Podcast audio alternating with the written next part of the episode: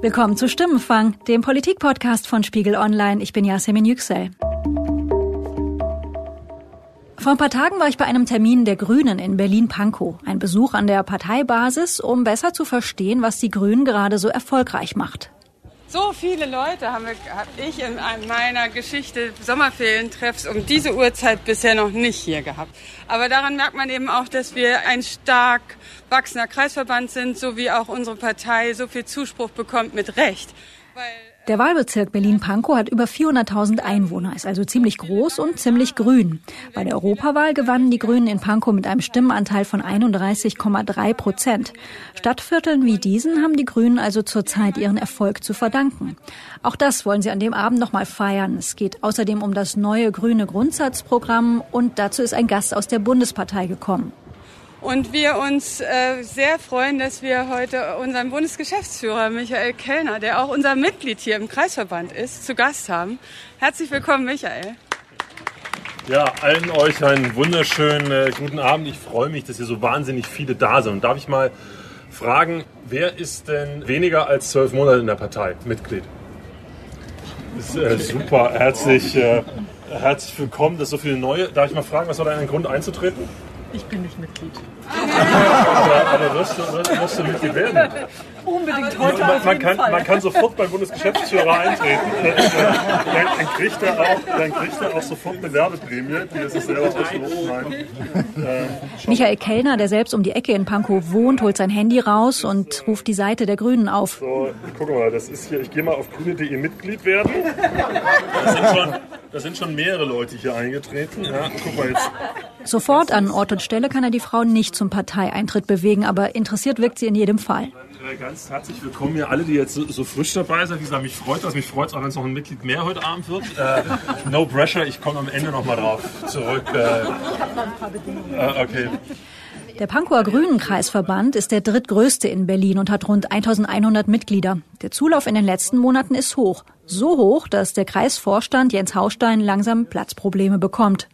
Wir haben ein rasantes Wachstum. Also wir haben jetzt, ähm, ich habe mal nachgerechnet, innerhalb des letzten Jahres sind um ein Viertel gewachsen.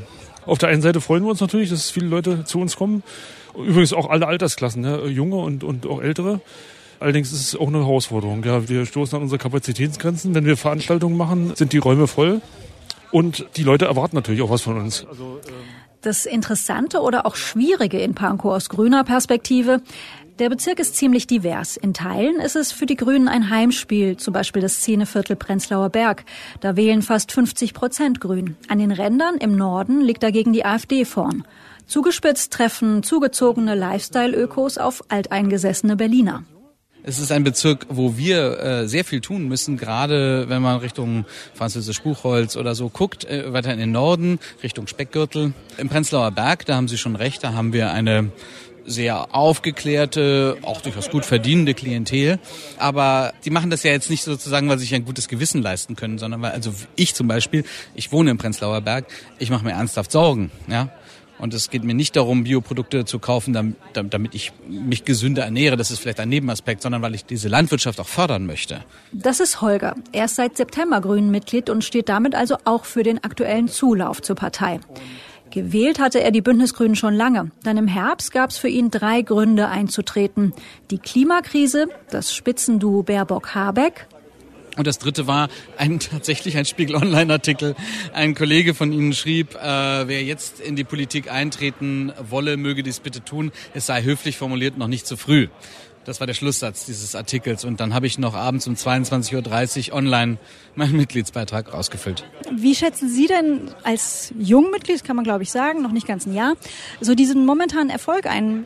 Also zunächst ist mein Eindruck nicht der, der gerne manchmal erzeugt wird, dass das jetzt ein Hype sei. Natürlich ist das für die Grünen, die bei der letzten Bundestagswahl 8,9, glaube ich, Prozent hatten, jetzt schon auch ein bisschen mit Wachstumsschmerzen verbunden.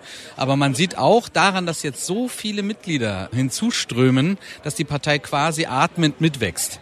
Als ich beigetreten bin, hatte der Kreisverband Pankow ich weiß es nicht ganz genau, über 700 Mitglieder und jetzt müssten es um die 1100 sein. Das heißt, in einem halben Jahr ist das schon ein signifikanter Zuwachs und mit den Leuten kommen auch die Fähigkeiten dieser Leute, mit den Leuten kommen auch die, kommt auch das Engagement. Holger hat beispielsweise mit einer Kollegin aus dem Kreisverband einen Podcast für die Mitglieder gestartet. Demnächst soll die dritte Episode erscheinen. Vor Ort habe ich dann noch ein zweites Neumitglied gesprochen. Sascha ist 45 und vor einem halben Jahr eingetreten. Dass rechte Parteien in Deutschland stärker werden, hat ihn besorgt und da wollte er einen Kontrapunkt setzen. Für mich war dann einfach die Frage, wenn ich mich politisch engagieren möchte, dann wann, wenn nicht jetzt? Aktuell macht er sich Gedanken, was die Herausforderungen des grünen Erfolgs sind. Der Druck ist natürlich ganz klar stark. Und wir müssen eben auch klar machen, dass wir eben mehr sind als eine Ein-Themen-Partei, dass wir mehr sind als eine Klimawandelpartei, ähm, es ist sicherlich nichts, womit ich gerechnet habe, dass wir jetzt bei 20 Prozent stehen, dass wir jetzt in, äh, in Umfragen zweitstärkste Partei sind, dass wir in manchen Gegenden stärkste Partei sind in Umfragen. Das ist sicherlich eine Entwicklung, die auch für mich überraschend kommt und für alle und die natürlich auch so ein bisschen Unsicherheit hat, weil wir wissen nicht genau, wie, wie groß ist eigentlich diese Basis. Also sind, sind wir eigentlich eine 20 Prozent Partei oder ist das jetzt eine Blase, die irgendwann auch zerbersten wird? Ja, und über diese größere Frage, wohin führt der Erfolg der Grünen? Hält das? Wie lange hält das? Über all diese Punkte spreche ich jetzt mit meiner Kollegin Amalia Heyer bei uns im Stimmfangstudio. Hallo Amalia. Hallo.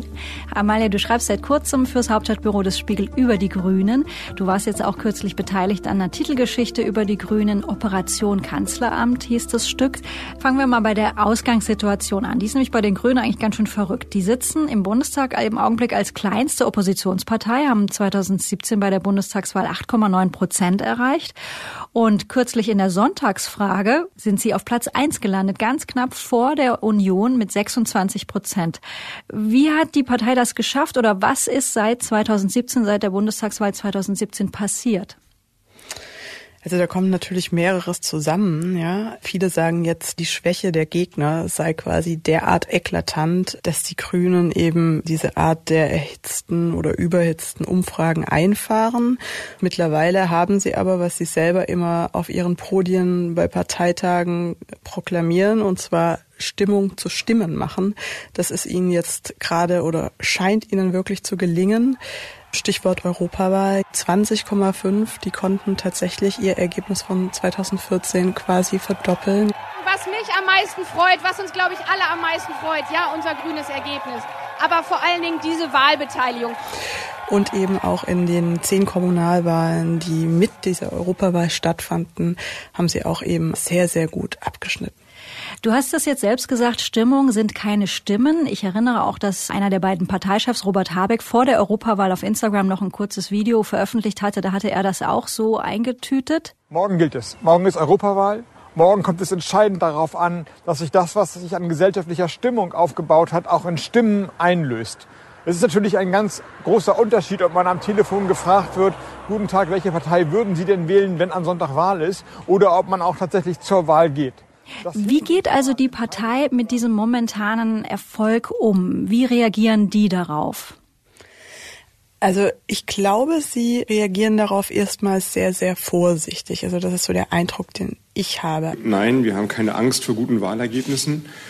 Aber selbstverständlich wissen wir, dass wir eine Hoffnung wecken, die erfüllt werden muss. Und das hat Konsequenzen, nämlich nicht nur in Euphorie, jedenfalls, na klar, kurzfristig darf man sich freuen und, äh, und auch, wenn man nicht die Hände hochnehme, fotografiert, oder? Okay. Ähm, klar kann man sich kurz freuen, aber alle wissen, dass wir liefern müssen. Man ist skeptisch eben geprägt durch diese Erfahrung, dass man eben immer mal wieder auch in der jüngeren Geschichte der Partei wirklich gut dastand und dass das dann immer alles in relativ kurzer Zeit in sich zusammenfiel wie ein Soufflé, kann man sagen. Ja, also das war immer relativ vehement. Also man hatte dann 20 Prozent und landete dann doch wieder bei 8, noch was. Fukushima war zum Beispiel so ein Ereignis, nachdem die Grünen auch in Umfragen unglaublich gut dastanden wenn ich aber die kühne Analyse wagen dürfte, dann würde ich gerade tatsächlich sagen, und auch da wieder, da kommt eben mehreres zusammen, es ist gerade tatsächlich eine besonders günstige Konstellation für die Grünen. Da ist eben erstmal diese, dieser unheimlich schwache Gegner, der sich da in der großen Koalition manifestiert, SPD und Union eben tatsächlich immer graugesichtiger werden, dass sie äh, seit langem schon ausgezehrt wirken, dass sie ja eigentlich da auch gar nicht mehr antreten wollten. Und dagegen kommen jetzt diese Grünen, die eben natürlich auch irgendwie viel Zeit jetzt in ihrer Komfortzone hatten in der Opposition ne? und da kräftig äh, herumgetüftet haben und quasi ihren Auftritt poliert haben. Das liegt sicherlich auch an, oder wirklich zu einem Gutteil, das muss man ihnen einfach lassen, an den beiden Parteichefs. Du hast eben schon das Stichwort Fukushima benutzt. 2011, die Reaktorkatastrophe und der Tsunami in Japan hatte unter anderem zur Folge, dass erstmals ein Grüner, äh, Winfried Kretschmann, Baden-Württemberg übernommen hat als Ministerpräsident. Dennoch, die darauf folgende Bundestagswahl 2013 dann fiel für die Grünen nicht unbedingt gut aus. Was machen Sie heute anders? Also 2013 war ja diese Wahl, die eigentlich ganz aussichtsreich startete und dann relativ schnell, also der Wahlkampf in sich zusammenfiel, weil sie da eben so wahnsinnig rechthaberisch und moralinsauer auftraten. Zur Zukunft gehört es übrigens auch, dass wir wissen, was auf den Tisch kommt. Also mir schmeckt Massentierhaltung nicht. Wir brauchen artgerechte Tierhaltung und mehr ökologische Landwirtschaft. Sie sehen, wir haben viel vor. Und dafür brauchen wir Ihre Hilfe. Übrigens, die Zeit für unseren Spot ist fast um. Wir finden, die Zeit von Schwarz-Gelb ist es auch. Am 22.09. Zweitstimme Grün. Ich glaube, von dort kommt das Stichwort Schlagwort Verbotspartei ja. oder das Etikett, das Label Verbotspartei. Genau, und eben anderen Menschen äh, sagen wollen, wie sie zu leben haben. Und da ist gerade auch Habeck so eine Symbolfigur der Gegenbewegung. Also der hat das damals schon stark kritisiert, dieses Auftreten, und sagt eben, wir müssen weg vom Individuum. Also wir wollen nicht mehr den Menschen sagen, wie wir zu leben haben, sondern es liegt an uns, der Politik, der grünen Politik das System zu ändern. Wenn ich gut bin, kaufe ich ähm, ökologisch ein und koche und äh, versuche mir Zeit zu nehmen fürs Essen, aber ich lebe natürlich wie alle anderen Menschen auch gehetzt und gestresst und häufig genug vergesse ich zu essen und dann muss ich am Bahnhof schnell noch irgendwas mir reindrücken. Das passiert mir halt ganz genauso und dann ist es halt irgendein Brötchen, wo ich auch nicht dreimal lang frage, wie es gemacht wurde. Das heißt aber eben nicht, dass alle Menschen besser werden müssen, nur die Politik muss besser werden vor allem. Und damit hat er unglaublich viel Erfolg, weil er hat sagt, dass im Kern sagen wir, wir, wollen dasselbe, aber es ist eben nicht genug, dem Einzelnen zu sagen, du darfst nicht mehr rauchen, nicht mehr fliegen, kein Fleisch mehr essen, sondern im Gegenteil eben wir Politiker müssen die Bedingungen dahingehend ändern, dass das der Gemeinschaft, der Gesellschaft leichter fällt. Was glaubst du, wann kommt für die Grünen so eine Art äh, Tag der Wahrheit oder ja Reality Check? Weil logischerweise in der Opposition, du hast es jetzt Komfortzone genannt, da kann man natürlich viel fordernder auftreten. Da fällt es auch leichter, vielleicht unbequeme Positionen mal zu, auszutesten. Wenn man dann auf der Regierungsbank mitsitzt, ähm, ist das ein ganz anderes Bild. Ja, ich denke, du sagst es selber schon, dann alle, also alle spätestens auf der Regierungsbank. Aber ich denke doch auch vielleicht schon etwas vorher, denn durch diese Wahlergebnisse jetzt, durch diese Umfragenhöhen, die ja wirklich äh, einen schwindeln lassen, ist es natürlich so, dass der Druck auf die Grünen wächst. Einerseits wächst natürlich der Druck, den sie auf die anderen ausüben, und andererseits aber wächst er auch auf sie selbst. Hätten Sie mich gestern Morgen gefragt, was ist das beste Wahlergebnis, von dem man sich sowas äh, träumen, erträumen kann, dann hätte ich eine Zahl weit unter dem tatsächlichen Wahlergebnis gesagt. Das ähm, hat, glaube ich, alle unsere Erwartungen noch einmal übertroffen und macht uns auch ähm, ganz schön demütig. Und es das heißt, jetzt mit total wolkigen Konzepten zu kommen und zu sagen, ja, also wir wünschen uns hier äh, eine CO2-Bepreisung und da wollen wir Hartz IV rück äh, abwickeln, wir wollen eine Garantierente und eine Kindergrundsicherung. Naja, und wie wir das alles ganz finanzieren, ist uns eigentlich erstmal egal. Also ich glaube, sowas wird jetzt auch nicht mehr lange weitergehen. Auf jeden Fall, glaube ich, Amalia, kann man ja sagen, vor dem Hintergrund der aktuellen Entwicklung bei den Grünen ist ähm, die Diskussion über eine mögliche Kanzlerkandidatur nicht ganz unrealistisch. Zumindest macht es für die Grünen, glaube ich, gerade mehr Sinn, über einen Kanzler zu sprechen, als zum Beispiel für die SPD. Wie reagiert denn die Partei, wenn sie danach gefragt wird? Ja, also sie reagieren da wirklich ostentativ genervt, was natürlich wahnsinnig kokett ist, ja. Also wenn man eben so hoch liegt und das auch immer selbst untermauert, den eigenen Erfolg, denn da sind sie schon auch bei aller Skepsis sehr stolz drauf. Also gerade die beiden Vorsitzenden, Baerbock und Habeck. Die dann recht schnell schmallippig werden, wenn dann eben diese Frage kommt. Die habe ich mehrfach beantwortet, dass äh, für uns die Frage Kanzlerkandidatur nicht die ist, mit der wir uns jetzt zentral beschäftigen, ähm, weil das für uns derzeit nicht das zentrale Thema ist. Am Ende, denke ich, wird sich da auch dieser kühle Pragmatismus, den Sie gerade immer so zur Schau stellen, daran zeigen, wie gehen Sie mit dieser Frage um. Wenn man Ihnen die Frage stellt, wenn man sie Habeck einzeln stellt, dann reagiert er wirklich ähm, äh, kokett genervt und zieht da alle Register. Wenn man sie aber beiden ganz konkret stellt, dann sagen sie tatsächlich, wir wollen dazu gar nichts sagen, wir wollen da überhaupt nicht spekulieren. Und dann kann man quasi selbst anstelle der beiden spekulieren und da geht es dann so weit, da lassen sie einen so weit spekulieren, dass sie sagen quasi, wir treten sogar mit einer Doppelspitze in den Wahlkampf. Tatsächlich war ich vor wenigen Tagen auf einer Pressekonferenz in der Grünen Parteizentrale hier in Berlin. Ja, herzlich willkommen zur heutigen Pressekonferenz. Genau, willkommen auch von meiner Seite, bevor wir... Neben Robert Habeck war an dem Tag auch Franziska Schubert da. Die war für die Grünen im sächsischen Görlitz vor kurzem beinahe in die Stichwahl zum Amt des Oberbürgermeisters gekommen. Und weil du jetzt sagst, Stichwort kokett, auch ich habe vor Ort ihn nochmal zu diesem Thema, wer wird denn nun Kanzlerkandidat gefragt. So hat er reagiert. Äh, Yüksel von Spiegel Online, Herr Habeck, ähm, Sie haben verschiedentlich bei Kollegen diese Frage, die Sie nennen das K-Frage, ja abgelehnt, vielleicht auch aus verständlichen Gründen aus Sicht der Grünen. Aber einfacher fällt Ihnen vielleicht eine Antwort auf die generelle Frage, haben Sie als Politiker Robert Habeck schon mal überlegt, ob Sie sich den Job eines Kanzlers zutrauen? Trauen Sie sich das zu? Ja, aber ich habe auch eben schon gesagt, vor allem traue ich mir zu, zusammen mit Franziska Schubert in Sachsen und den anderen Kollegen in Sachsen einen Unterschied zu machen. Und das ist die Frage, die jetzt ansteht. Äh, daraus wird sich dann der nächste Schritt ergeben und dann der nächste Schritt und dann wird rechtzeitig über alle weiteren Schritte entschieden werden.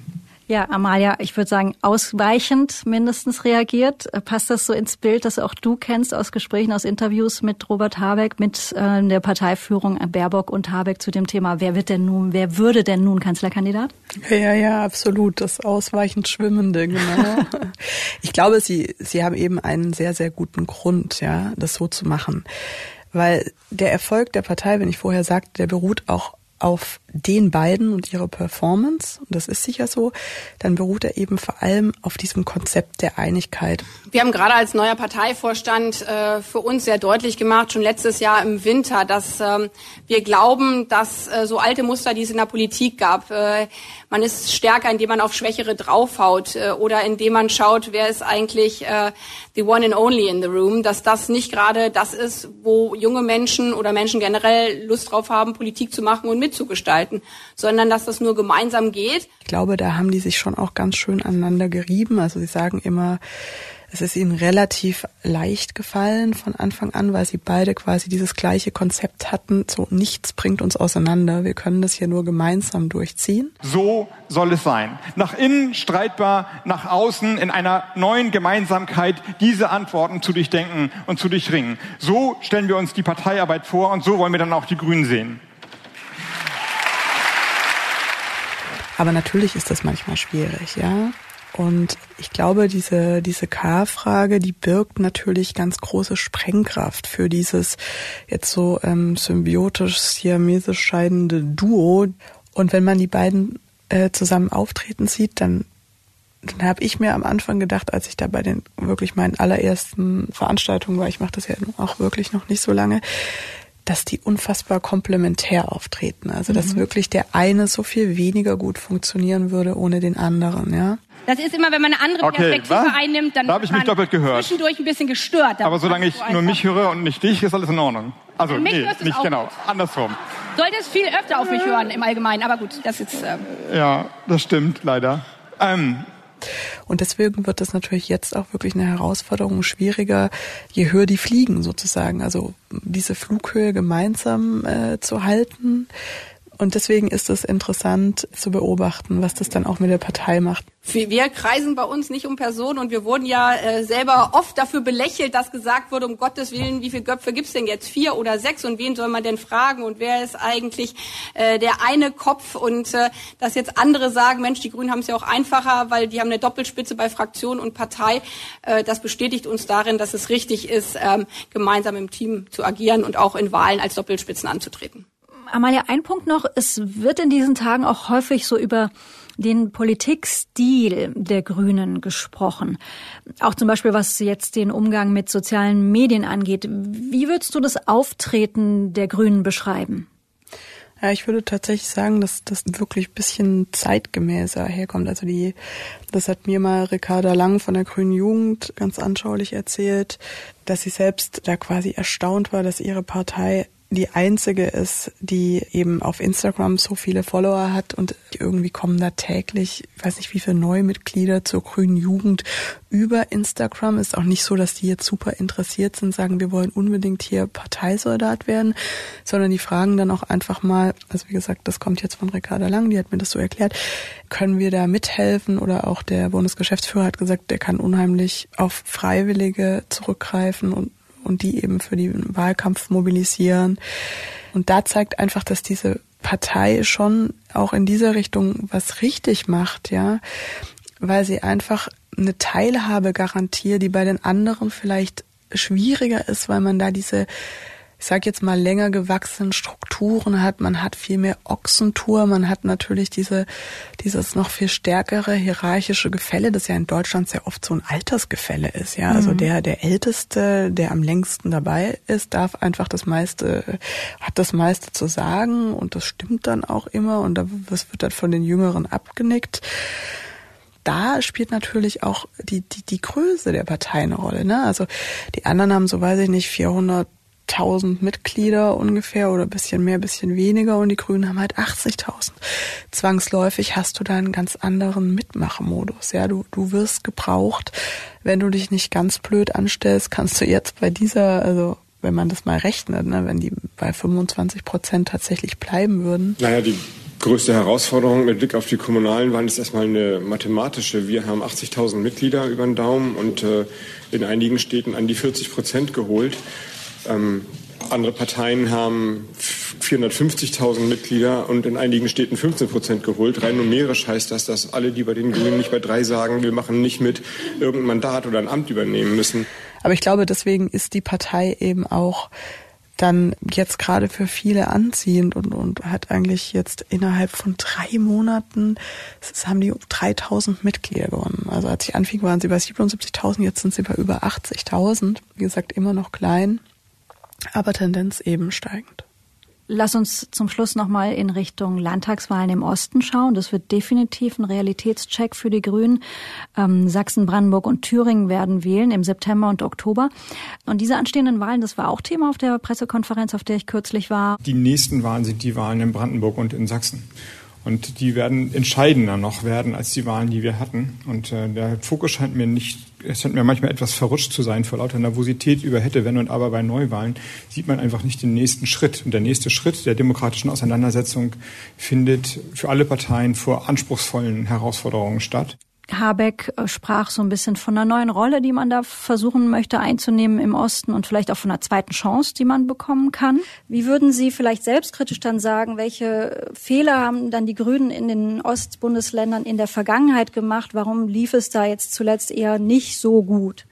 Ich würde für mich als jemand aus Schleswig-Holstein, der 89 politisch interessiert wie nix war, einfach schamvoll einräumen, dass wir, wobei ich damals noch kein grünes Mitglied war, aber auch die Westgrünen einfach nicht hingeschaut haben und uns um alles Mögliche gekümmert haben, aber nicht um Fragen der deutschen Einheit, möglicherweise gebrochenen Biografien in Ostdeutschland. Mit anderen Worten, wir, die westdeutschen Grünen, Typen wie ich, haben es den Kollegen wie Franziska 30 Jahre ganz schön schwer gemacht. Ein typischer Habeck. Ist ein typischer Habeck, ist ein sagst typischer du? Habeck, genau. Es ist fast so eine rhetorische Figur bei ihm und eben, ich bin jetzt auch ein bisschen im Osten begleitet und da ist es auch, also bei jedem Auftritt, er kann natürlich auch nicht jedes Mal das Rad neu erfinden, aber bei jedem Auftritt kommt genau, wird das vorne rangestellt, seine eigene Ignoranz, sage ich mal, ja, die, die er jetzt eben entdeckt hat und, und sein Mea culpa und sagt so, jetzt ist es anders was immer natürlich sehr gut ankommt, ja, muss man sagen. Es ist, ist gut gemacht. Genau, die Frage, die sich ja dann für uns als politische Beobachter da anknüpft, wird das verfängt es? Also funktioniert das? Wird das als authentisch wahrgenommen, dass da jemand kommt und sagt, ich habe Fehler gemacht, ich versuche es jetzt mal anders?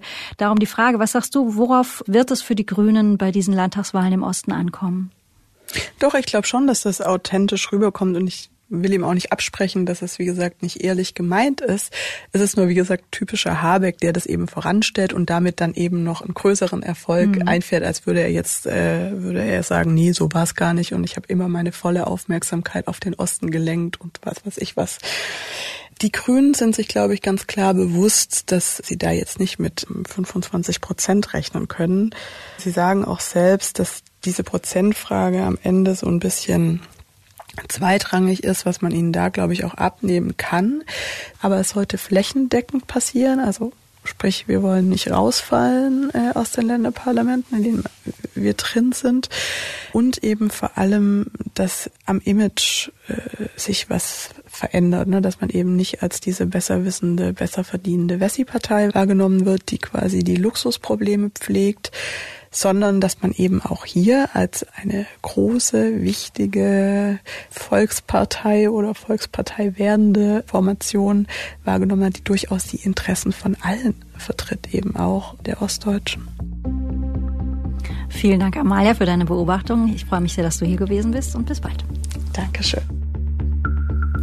Das war Stimmenfang, der Politik-Podcast von Spiegel Online. Die nächste Episode hören Sie ab kommenden Donnerstag auf Spiegel Online, Spotify und in allen gängigen Podcast-Apps. Wenn Sie Feedback haben, schicken Sie uns einfach eine Mail an stimmenfang.spiegel.de oder nutzen Sie unsere Stimmenfang-Mailbox unter 040 380 80400. An die gleiche Nummer, also die 040 380 80400, können Sie uns auch eine WhatsApp-Nachricht schicken. Diese Folge wurde produziert von Sandra Sperber und mir, Yasemin Yüksel. Danke für die Unterstützung in dieser Woche an Sebastian Fischer, Johannes Kückens, Wiebke Rasmussen, Thorsten Reitzek und Matthias Streitz. Die Stimmenfangmusik kommt von Davide Russo.